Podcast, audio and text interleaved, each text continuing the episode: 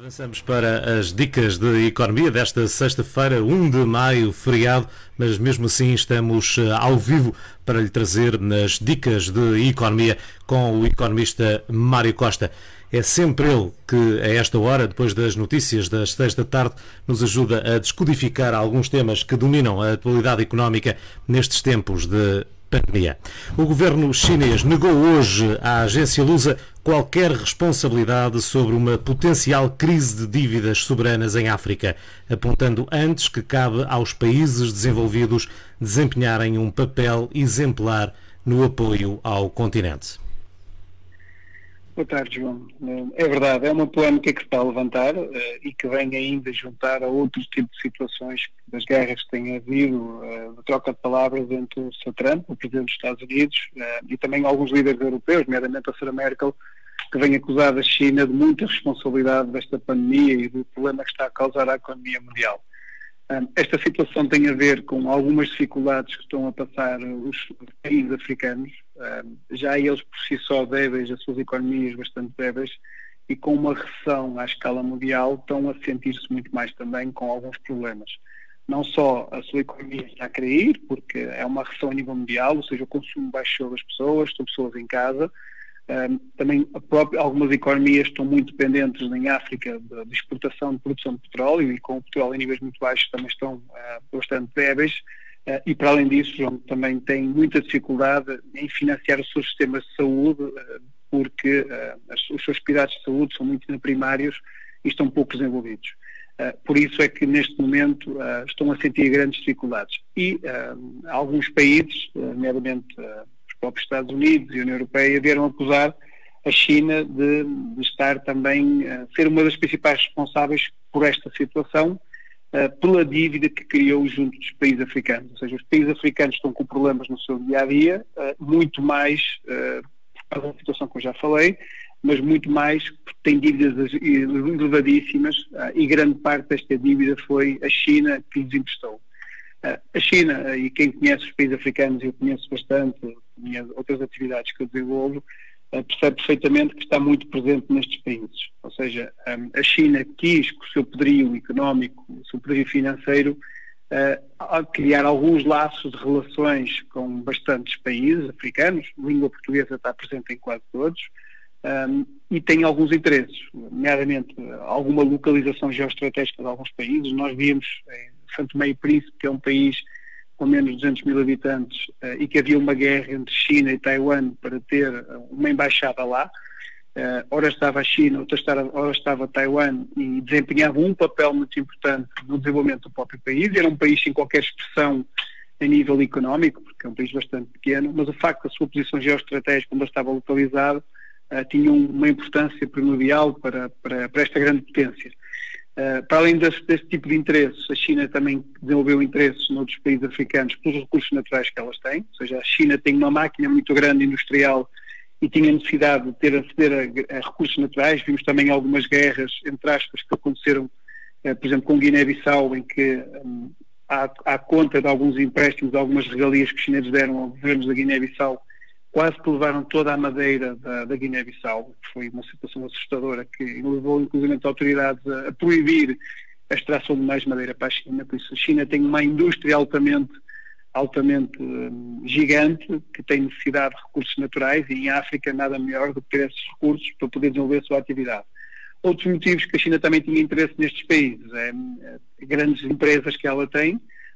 nomeadamente em construção de infraestruturas, portos, aeroportos, pontes, uh, e que normalmente estas empresas têm necessidade de, de, de, se internacionalizar. E normalmente vinham com as infraestruturas,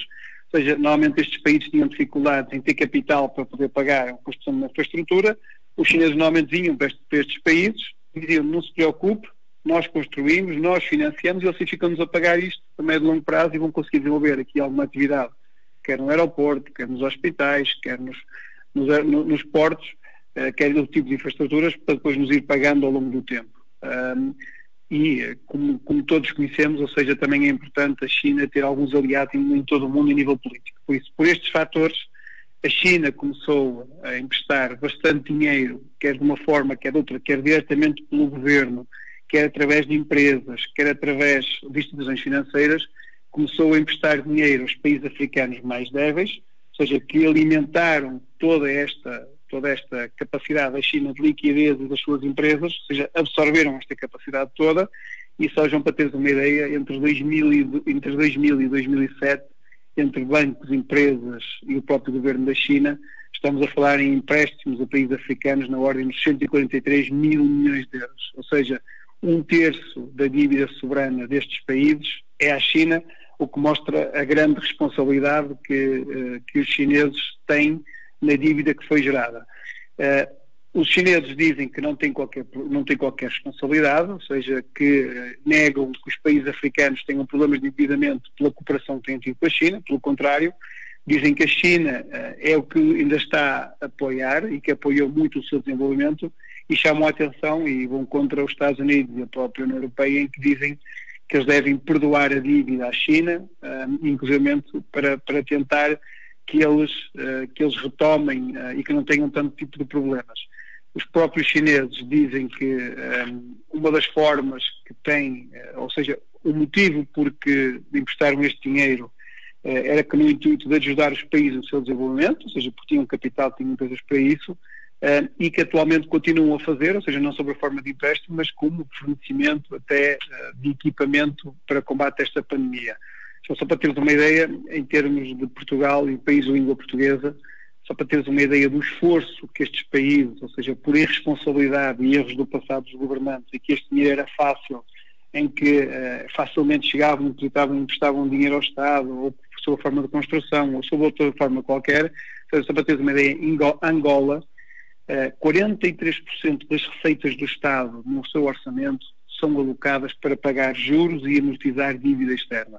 Seja, estás a ver o que é quase metade do orçamento da riqueza que gera em Angola, em vez de ser para, para a parte médica, para, para a parte da educação, uh, para apoiar o, o, os, próprios, os próprios cidadãos, não. É para pagar dívida e juros da mesma dívida. Outro exemplo, Moçambique não é um valor tão elevado, mas mesmo assim representa, tem um esforço muito grande no seu orçamento, 20% das suas receitas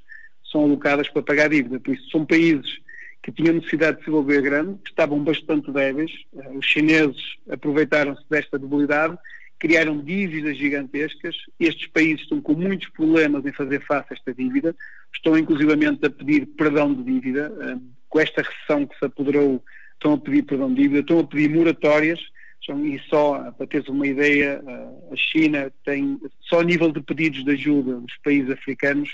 decorrentes da pandemia, estamos a falar em 100 mil milhões de euros, quer sobre ajuda financeira, quer sobre perdão de dívida, quer, quer de moratórias. Por isso é um valor elevado, se juntarmos à dívida que eles já têm e a pouca capacidade de criar riqueza, porque normalmente as pessoas vão aqui buscar matérias-primas e não geram aqui muita riqueza nos próprios países, são países com pouca capacidade de gerar riqueza, com esta dívida gigante que tem, que foi quase, entre aspas, imposta, aproveitando as facilidades, torna-se neste momento isto insuportável. É, não faltam, é que, não faltam é por aí histórias,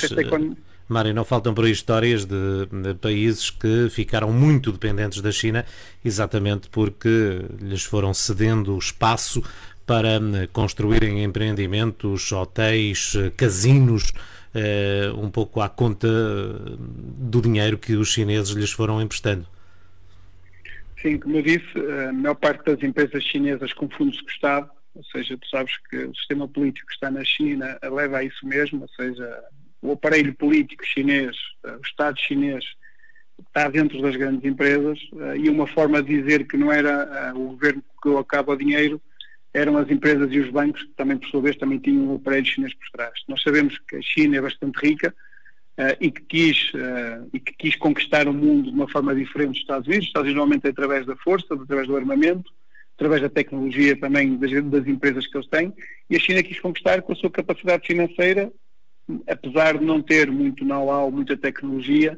com o dinheiro que tem e com a capacidade de emprestar e com a capacidade de executar, conseguiu convencer uh, países mais débeis africanos. Então, é um problema que neste momento se está a viver, ou seja, se já a Europa e os Estados Unidos estão com grandes problemas devido à pandemia e todos sabemos a recessão que se espera ter nestes países, que até têm máquinas industriais, até têm capacidade financeira de economias, a Reserva Federal Americana, o Banco Central Europeu, uh, na União Europeia, ou seja, a capacidade dos países industrializados, uh, quer europeus, quer os próprios Estados Unidos, de dar a volta a isto, e estão a sofrer. Agora imagino que há economias débeis com estes elevados níveis de dívida e com estas necessidades que têm agora de apoio em termos de saúde. Isso são situações alarmantes.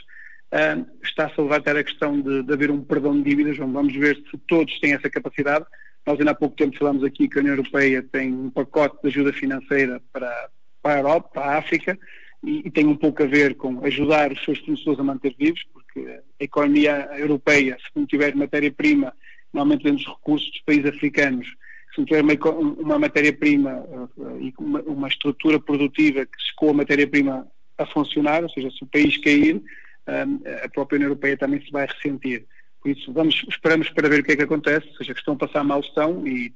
tenho, na minha opinião, uh, o perdão de dívida e moratório dos próximos empréstimos irão se concretizar. O próprio Banco Mundial, o próprio FMI já fizeram moratórias dos empréstimos, ou seja, suspenderam o pagamento de juros e capital aos países africanos, mas na minha opinião é, é empurrar com a barriga para a frente, isso não vai chegar e mais tarde ou mais cedo vai ter que haver medidas mais concretas. Só para teres uma ideia, João, eh, os países africanos já estão a sentir isto, não pelos problemas do Covid dentro deles, só para teres uma ideia, em toda a África estamos a falar em 37 mil casos, uh, em 53 países, estamos a falar em 1.614 mortes, por isso não é muito internamente o problema. O problema é que estas economias estão muito dependentes das grandes potências desenvolvidos e se estes caírem em termos de negócio também afetam os países africanos. Por isso, uh, é o efeito de contágio de, de, das economias de mais desenvolvidas que está-se a sentir nos países africanos e, consequentemente, eh, por isso é que é, isto é uma, é uma pandemia à escala mundial, porque pode não afetar uma forma intensa todos os países, mas por outra forma, e vai afetar, de certeza absoluta, de forma económica, todo o mundo. Por isso, esperamos que, que haja aqui um pouco de consciência, não só dos países africanos, para não cometer os mesmos erros que cometeram no passado, mas, acima de tudo, para estas economias mais desenvolvidas, darem moratórias, perdoarem e ajudarem os países africanos a sair desta situação, para que não haja cada vez um mais distanciamento entre os países, cada vez mais desigualdades, porque estas crises normalmente torna os ricos mais ricos e os pobres mais pobres. Vamos ver o que é que vai dar. Empresas em layoff não devem ser penalizadas se falharem o pagamento dos salários. Todos sabemos o problema que está a acontecer com o pagamento do layoff por parte da Segurança Social às empresas que o solicitaram. Quem o defende é o presidente da Confederação de Comércio e Serviços de Portugal, Vieira Lopes. É verdade, João. Surgiram bastantes, eh, bastantes opiniões de alguns juristas de renome, de grandes escritórios de advogados em Portugal, que o não pagamento atempado de salários, independentemente da Segurança Social pagar o valor do layoff a tempo útil, que poderia constituir uma irregularidade e mesmo que as, as empresas pudessem uh, não aceder depois aos apoios do Estado. Um, João, uh, isto tem a ver um pouco com os atrasos. Nós temos falado sobre isto, temos falado que uh, muitas, muitos empresários sentiram a pandemia no meados de março, ou seja, quando o governo mandou toda a gente confinar, ou seja, toda a gente para casa, sentiram que começaram a fazer contas à vida, muitos deles, o governo começou logo a anunciar medidas, uma destas era o layoff, em que o governo comparticipava as horas não trabalhadas totais ou parciais dos colaboradores que estivessem em casa. Um, e que incentivava os, os, os empresários a não despedirem as pessoas porque prometia-lhes que ajudava no pagamento dos seus salários e isentava as horas não trabalhadas de segurança social, ou seja, não havia qualquer tipo de pagamento, inclusive a própria segurança social que eles tivessem que pagar da responsabilidade da empresa podiam pagar em prestações, ou seja, isto levou a que muitos empresários constituíssem um, orçamentos, previsões para os próximos para os meses que vinham a seguir a março, um, a contar com este valor e contar com este valor porque foram geradas expectativas. Primeiro, foi anunciado em março, no entanto, o formulário e o decreto-lei só surgiu, o decreto-lei surgiu do layoff, surgiu no final de março, depois, no início de, de, de, abril, é que surgiu o formulário, mais ou menos no dia 6, e o Ministro da Economia veio dizer que só poderia se candidatar ao layoff, nunca com efeitos para trás, mas a partir do momento em que houvesse formulário. Por isso, as empresas só podiam, na prática, estar a, a submeter ao layoff uh, a partir de abril. O que é facto é que depois, confrontado com as centrais sindicais e com as próprias associações empresariais e as confederações, foi dito que uh, a Segurança Social ia pagar numa data fixa o valor das contribuições destes apoios. Não disseram quais eram as datas concretas, disseram que era uma data fixa, No entanto, mais tarde veio o Sr. Ministro da Economia dizer que estimava que fosse ao dia 28. O que é facto, João, é que o mês foi passando, começaram logo a haver muito ruído antes deste dia, uh, nas semanas que antecederam este dia, nos dias que antecederam o dia 28, de que havia irregularidades, falta de níveis, uh, algumas empresas tinham feito três ou quatro formulários diferentes e que a própria Segurança Social não sabia qual era o formulário que devia escolher. Por isso, começaram aqui a haver umas situações em que a Segurança Social tentou-se logo escusar a dizer que havia aqui um, uns atrasos e umas irregularidades numas por sua vez, não, ia, não, tinham, não iam conseguir receber a tempo e horas e na data que o Governo prometeu.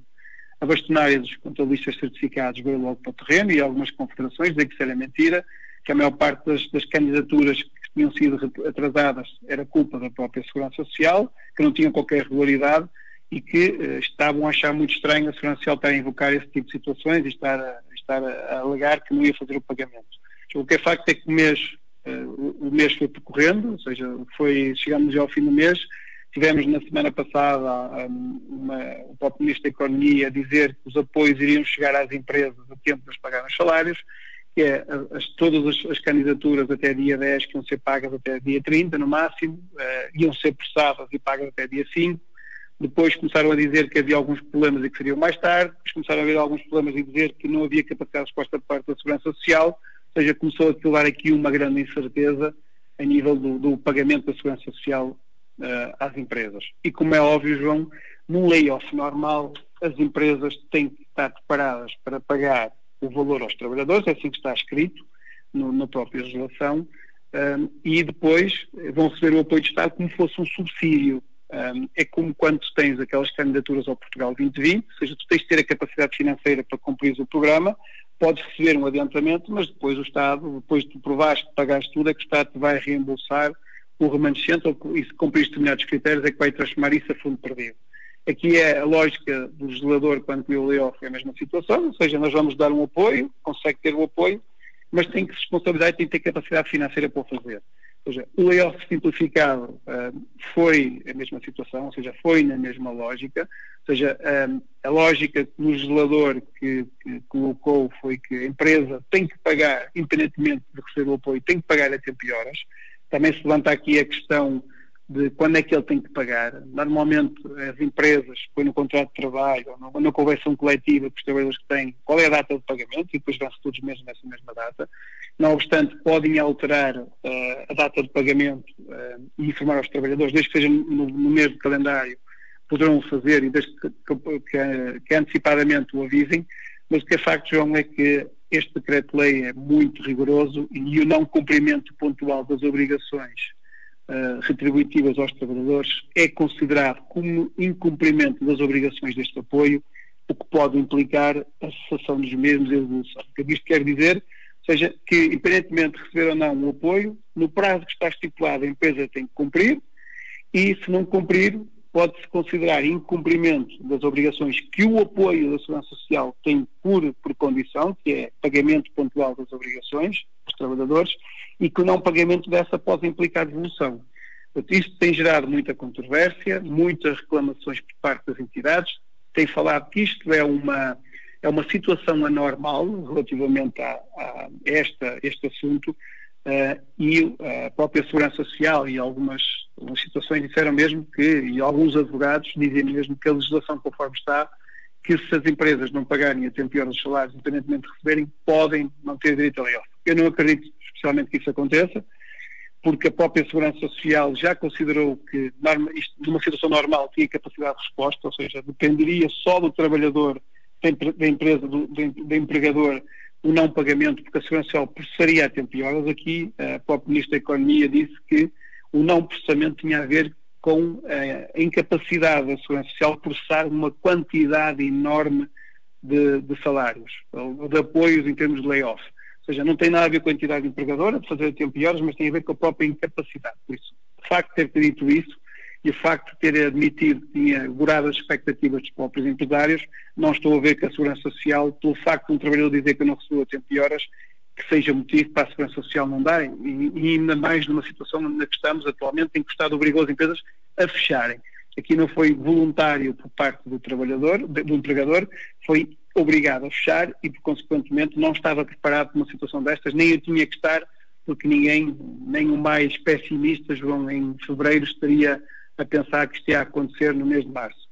Um, por isso, apesar de muitos juristas aconselharem, juristas de renome aconselharem a pagar e a assumir, inclusive, que pode haver esse risco do não pagamento da segurança social, eu não acredito que isso aconteça, pelos motivos que já expus, eh, mas é importante que os empresários, se tiverem capacidade para fazer, que o paguem. Já falamos aqui várias vezes, estimamos, se calhar, eh, ou perspectivamos que muitas das empresas não vão conseguir cumprir com o pagamento dos salários, infelizmente, porque pararam, porque os clientes não pagam, porque é uma situação conjuntural mundial anormal, uh, e eu estou quase convencido a 100% que não, o Estado, a Segurança Social, mesmo que a empresa não consiga pagar o salário, que irá na mesma pagar à entidade empregadora. Então, só para, só para também recordar que, em termos do, do, Código de Trabalho, as empresas que não cumprem nas datas que estão pré-estabelecidas, uh, o trabalhador pode, a partir dessa data, cobrar juros. Ao final de 15 dias, pode o próprio trabalhador unilateralmente suspender o contrato de trabalho e a própria Segurança Social pode-lhe pagar o valor que teria direito, não estando a trabalhar. É uma forma de, pressionar a empresa. E, por outro lado, também, ao fim de 60 dias, pode, uh, pode rescindir por justa causa se não receber por parte da entidade. Isso, isto é o Código de Trabalho que diz habitualmente e que eu chamo a atenção que, para além de não poder receber, uh, que eu não acredito, uh, o apoio por parte da Segurança Social, também pode estar sujeito a este tipo de situações por parte da entidade trabalhadora. Então, só para teres uma ideia, e temos batido todos os recordes, ou seja, já mais de 100 mil empresas aderiram ao layoff, estamos a falar um, na ordem de 1 milhão e 211 mil trabalhadores que já recorreram ao layoff, estamos a falar que só nos últimos dias mais 3 mil empresas que submeteram, porque estavam à espera de perceber o que é que acontecia no mês de abril. Eu já disse também que cada vez mais vai haver mais empresas a pedir ao layoff, a recorrer ao layoff,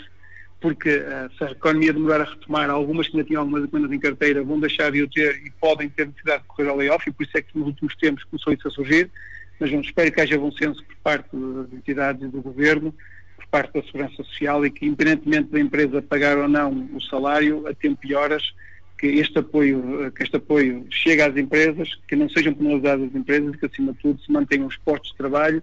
uh, e que não se desmembre empresas, porque se isso acontecer, João, é que vamos assistir a uma, um encerramento e uma insolência de empresas em catadupa, porque muitas estão a apontar com este valor, e eu conheço muitas mesmo, Uh, por uma questão de sobrevivência e para conseguir pagar os salários no final do mês. Também era só o que faltava. Arranca hoje o prazo de pagamento do IMI, uh, pode pagar em uma, duas ou três prestações, mas o que é certo é que vai ter mesmo de pagar. É verdade, João. Uh, hoje arranca o pagamento do IMI, na 21 de maio. Uh, o IMI é um imposto municipal sobre os imóveis, ou seja, todos os proprietários que tiverem imóveis uh, têm que pagar um imposto ao município, ou seja, à Câmara Municipal. Uh, esse imposto depende do valor patrimonial desse mesmo imóvel, ou seja, a própria autoridade tributária tem critérios para valorizar o imóvel e sobre esse valor do imóvel uh, aplica uma taxa, que é um imposto,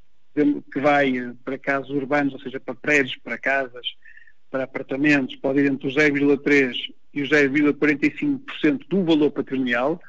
como é óbvio, um, as pessoas podem, que não concordarem com o valor da avaliação das finanças, do patrimonial, podem sempre pedir a reavaliação. Muitas vezes pode ser para mais, outras vezes pode ser para menos. É preciso ter cuidado quando se pede a reavaliação, pode ser para mais e pode ser para menos. Uh, e todos os anos tem que começar a pagar. Por isso, uh, começa agora no dia 1 de maio e, e há possibilidade de pagar em prestações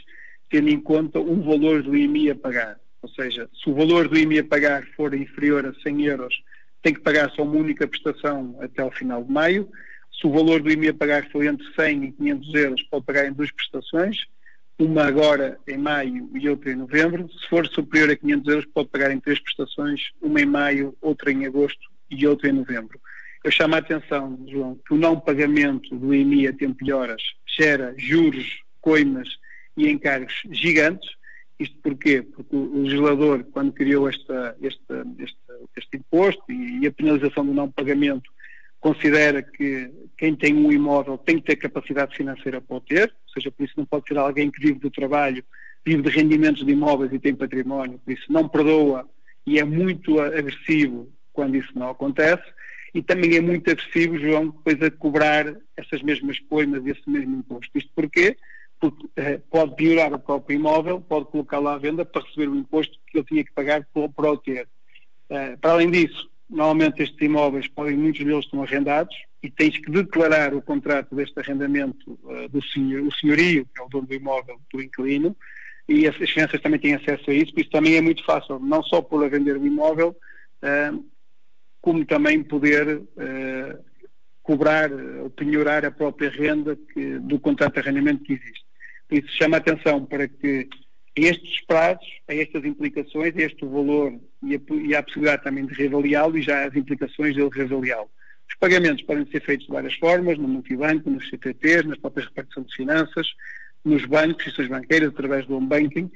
E também chama a atenção de que um, ehm, para, para recarregados familiares que tenham um dependente, ou seja, que na família haja uma pessoa que, que não tem rendimentos próprios, que é independente, por uma criança, podem ter um desconto de 20 euros relativamente ao, ao valor do IMI que têm a pagar. Se tiverem dois, dois dependentes, podem ter um desconto de 40 euros e se tiverem três ou mais dependentes, podem ter um desconto de 70 euros no valor do IMI a pagar. Por isso chama a atenção que as coimas são muito elevadas para não se descuidarem relativamente ao pagamento, apesar do pagamento poder ser feito em prestações, como é óbvio, podem pagar tudo até ao final de maio de uma vez e não ter mais tipo, qualquer tipo de preocupação. Chama a atenção, João, mais uma vez, as coimas são altas e a capacidade de, de cobrança coercitiva das finanças por motivos que eu já expus também é alta, por isso não convém arriscar e estar atento, por isso é que chamamos a atenção desta situação aqui nas dicas de economia. Um dia de atraso dá logo direito a uma multa quase do tamanho do IMI. O Banco Central Europeu vai avançar com injeções de liquidez pandémica a juros de menos 1%. Dito assim, quer dizer que não vai faltar dinheiro, Mário? João, essa é a intenção do Banco Central Europeu, ou seja, uh, ontem houve reunião do Banco Central Europeu e a, e a sua governadora Lagarde, que foi já líder do FMI, veio anunciar que uh, as linhas de liquidez que já foram criadas no início da pandemia que se vão manter, vou já explicar quais são, e que também surgiram novas linhas para fazer face à situação atual. Um, tinham surgido uh, umas linhas de liquidez mal houve este início da pandemia, ou seja, até foram acusadas a Sra. Lagarde de introduzi-las tarde, porque Itália já estava no meio de uma pandemia quando elas surgiram, ou seja, quando se alastrou a Espanha, a França, a Portugal e outros países, é que o Banco Central Europeu veio criar as bazucas de liquidez, estamos a falar em 750 mil milhões de euros que injetaram na economia, quer seja para apoiar os bancos, quer seja para apoiar a própria recompra de dívida pública. Ou seja, nós quando surgiu este problema, sabendo que o consumo ia baixar, ou seja, as receitas dos Estados iam baixar e que os Estados teriam que ter mais dinheiro para ajudar a economia, uh, começou logo as, as, agências de rating, e falamos aqui sobre elas, dizerem que iam fazer uma grande pressão sobre as dívidas públicas e começar a cobrar mais juros. Isso era incomportável. Portugal, inclusivamente, suspendeu o leilão de dívida pública, ou seja, não quis ir ao mercado refinanciar-se porque estavam já a pedir valores astronómicos uh, e o Banco Central Europeu, e o meu ver muito bem, se calhar numa altura normal, se fosse só afeto Portugal não fazer isto, mas como isto afetou todos os países da zona euro por, de uma forma, uh, uma forma uniforme, teve necessidade de criar esta bazuca e dizer, meus senhores, se não conseguirem financiar-se a tempo, uh, preços convidativos, o Banco Central Europeu financia-vos a taxa de juros negativas, ou seja, uh, taxas de juros bastante apelativas para que possam sobreviver. Esta situação foi feita não só para os Estados, um, também para os próprios bancos, ou seja, para financiamento dos bancos. Nós sabemos que os bancos teriam necessidade de financiar para apoiar as economias. Nós, em todos os países uh, houve uma modalidade que foi transversal, que foi uh, os bancos dão garantias, uh, ou seja, o Estado dá garantias aos bancos para que eles financiem as empresas, através das sociedades garantias muitas como aconteceu em Portugal, as linhas Covid. Por isso era preciso que os bancos também tivessem acesso à liquidez. nós sabemos também que os bancos com esta situação vão ficar mais sensíveis. Porquê? Porque os seus próprios clientes vão estar com mais problemas e se os clientes têm problemas quer particulares, quer empresas,